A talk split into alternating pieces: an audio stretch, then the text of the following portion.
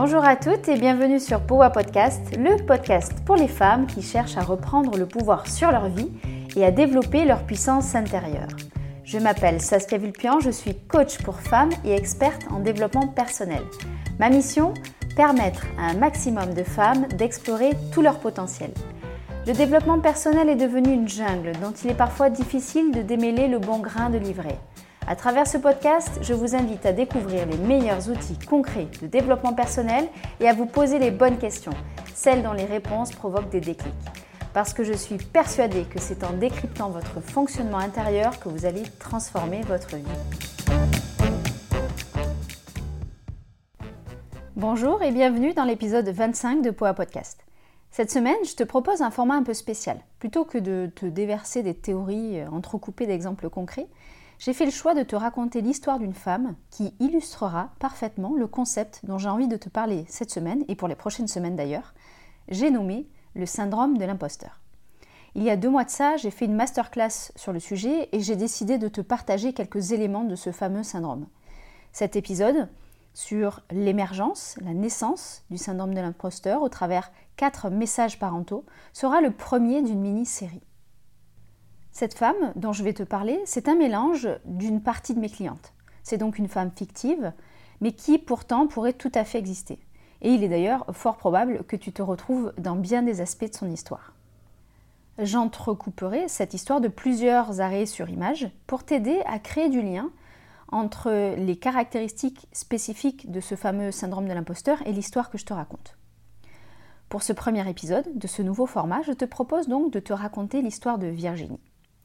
Virginie, elle a 38 ans, elle est en couple et elle a deux beaux enfants. Elle est née dans une famille qu'elle qualifie de plutôt modeste. Son père était ouvrier dans une usine de fabrication de pneumatiques et sa mère était mère au foyer et très impliquée dans la vie associative du village. Ah oui, j'ai oublié de te dire quelque chose d'important. Virginie, elle a une grande sœur qui réussit tout ce qu'elle entreprend. C'est important à prendre en compte pour la suite, tu verras. Le père de Virginie rêvait que ses filles fassent de grandes études. Il était terrifié à l'idée de ne pas avoir réussi à leur permettre de travailler ailleurs qu'à l'usine ou dans des boulots d'ouvrières mal payés. Il a tout fait pour ça. Quand on lui disait que ses filles étaient intelligentes, il était le plus heureux des papas. Ah, l'intelligence, ça c'est un sacré sujet dans la famille de Virginie. Le voisin qui rentrait à la fac de droit par-ci, la cousine qui était devenue médecin par-là. Il ne se passait pas un jour sans que Virginie entende son père louer la réussite sociale et l'intelligence de personnes qu'il connaissait. Alors ça tombait bien, la grande sœur de Virginie remplissait parfaitement le rôle attendu par son père. C'était la première de la classe chaque année, elle ne recevait que des louanges de la part de ses professeurs. Faisons ici un premier arrêt sur image. Je te propose d'observer l'impact des messages véhiculés par les parents comme élément non pas unique, mais tout de même présent, influençant la naissance du syndrome de l'imposteur dès l'enfance. Il existe quatre types de messages pouvant contribuer à faire émerger le syndrome de l'imposteur. Le premier message, c'est celui de l'importance et de la valorisation de l'intelligence avant toute autre qualité. Et c'est ce qu'on retrouve très bien dans la famille de Virginie. On inculque à l'enfant, dès le plus jeune âge, l'importance de l'intelligence et du succès par l'intelligence. On véhicule le message d'un accès à la réussite sans effort particulier grâce à l'intelligence. Et l'enfant pense que c'est ce qu'il doit montrer.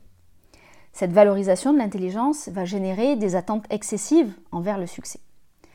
Cet intérêt très fort accordé à l'intelligence peut être euh, déroulé sous la forme d'un message explicite à l'enfant, mais il peut aussi tout à fait euh, être produit euh, sous la forme d'un message implicite qui va produire en fait le même effet, un message implicite, implicite pardon, qui va glorifier l'intelligence d'une manière ou d'une autre. Et c'est ce que fait le père de Virginie quand il parle de toutes ces personnes autour de lui qui réussissent au travers de grandes études. Les enfants, soumis à cette glorification implicite ou explicite de l'intelligence, vont chercher à répondre aux attentes parentales. Ils vont chercher à attirer l'approbation de leurs parents, à leur plaire en mettant en avant ce qu'ils vivent comme étant des signes d'intelligence. Ils pourront euh, plus tard développer la croyance d'une intelligence qu'on pourrait appeler fixe, qui serait en fait quelque chose que l'on a ou quelque chose que l'on n'a pas, hein, avec vraiment cette idée de pensée dichotomique. Comme dans le cas de Virginie, sa sœur sera l'intelligente de la famille et elle ne sera ou ne serait pas au niveau avec le sentiment d'infériorité qui peut découler de cette croyance. D'ailleurs, plus une personne a une vision fixe de l'intelligence, c'est-à-dire qu'elle n'imagine pas que cette intelligence puisse évoluer, et plus elle a de chance de manifester des sentiments liés au syndrome de l'imposteur. L'impact de ces messages et croyances autour de l'intelligence crée en retour un sentiment d'humiliation et de honte face à l'échec, qui est en fait vu comme la preuve de l'incapacité, la preuve de la non-intelligence. Les enfants qui ont été abreuvés de ces messages deviennent alors des adultes qui accordent une importance forte à la réussite et qui ont une tendance à la comparaison. Certaines personnes passeront alors leur vie à courir derrière une image idéalisée d'eux-mêmes afin d'obtenir l'approbation de leur famille et puis par extension de leur entourage. Je te disais tout à l'heure qu'il y avait quatre types de messages qui contribuent à faire naître le syndrome de l'imposteur dès l'enfance. On va continuer à découvrir l'histoire de Virginie pour voir si d'autres messages émergent. Alors Virginie, quand elle était enfant, elle aimait le coloriage, elle aimait courir dans la nature, elle aimait jouer au piano, elle aimait les chevaux. Le piano d'ailleurs, c'est sa voisine qui l'a initiée à ça. Elle était tellement douée que cette dernière lui a en fait proposé de lui donner des cours particuliers gratuitement. Son père voyait ça comme un hobby et il a accepté sans rechigner.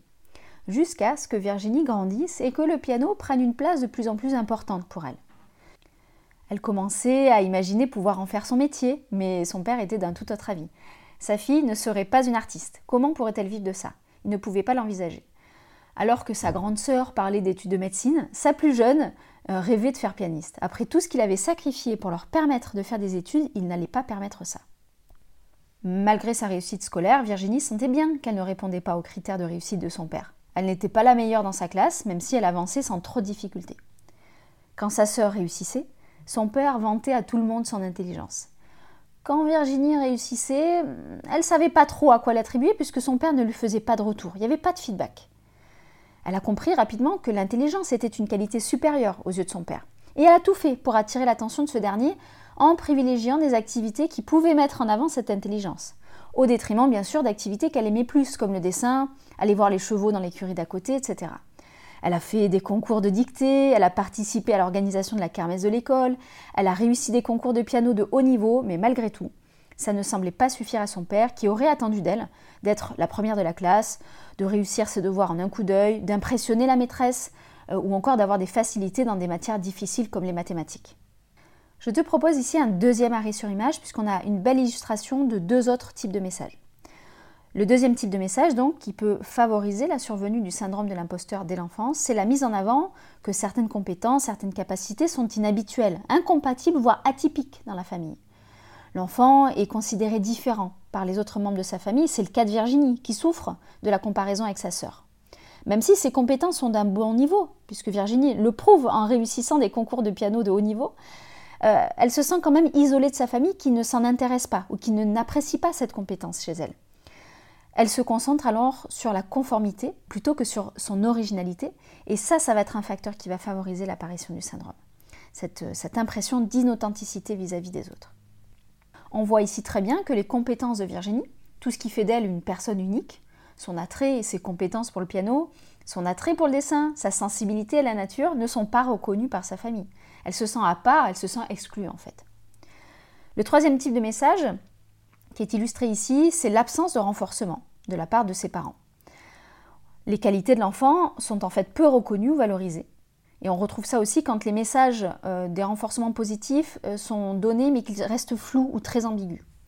L'enfant va développer alors une incertitude par rapport à l'origine de ses performances. Ça donnerait quelque chose comme j'ai des réussites, mais personne ne parle de mes qualités donc je ne sais pas d'où ça vient. C'est ce qui se passe avec Virginie, qui réussit pourtant correctement à l'école, mais comme c'est insuffisant pour son père, elle ne récolte aucun feedback de sa part. L'idée peut alors commencer à germer qu'elle ne mérite pas vraiment les notes qu'elle obtient, que le hasard joue en sa faveur, qu'elle a de la chance. Et on verra dans un prochain épisode que tout ça constitue le terreau de comportements bien ancrés chez l'adulte qui cohabite avec ce syndrome de l'imposteur. Là encore, face à ce type de cette absence de feedback, l'enfant va privilégier les aptitudes qui sont valorisées par ses parents, au détriment des siennes. Et c'est ce que fait Virginie, encore une fois, quand elle va faire des concours de dictée, alors qu'elle préférait aller s'amuser avec les chevaux ou faire du dessin. Cette absence de renforcement positif de la part des adultes euh, va créer en fait euh, une difficulté de l'enfant à évaluer ses capacités. Et cet enfant, comme il va avoir du mal à savoir ce qui est bien chez lui, ce, euh, ce dont il est capable de faire, il va aller chercher l'approbation à l'extérieur. Et ça donne des adultes qui vont continuer à chercher l'approbation à l'extérieur. Avant de clôturer ce premier épisode de la série sur le syndrome de l'imposteur, je te propose de découvrir le quatrième message parental qui peut favoriser l'émergence du syndrome. C'est celui où l'image de soi, véhiculée par la famille, est en contradiction avec l'image que nous renvoie la société.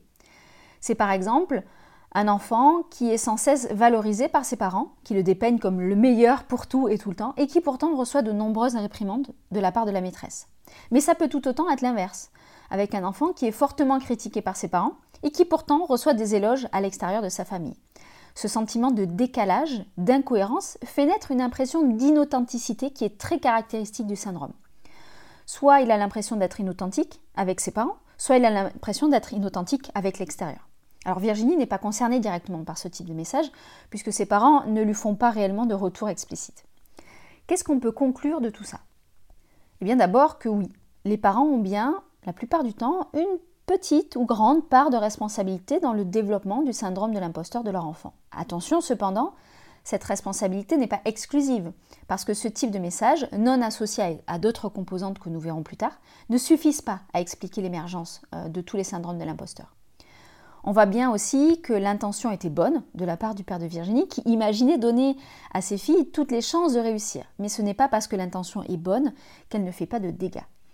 Autre chose qu'on peut conclure, c'est que les enfants peuvent être soumis à un ou plusieurs de ces messages favorisant l'émergence du syndrome. On le voit très nettement dans l'exemple de Virginie qui est concernée par trois, euh, types de messages sur les quatre identifiés. Voilà, j'en ai terminé pour ce premier épisode de la série sur le syndrome d'imposteur et je te donne rendez-vous dans 15 jours pour découvrir la suite.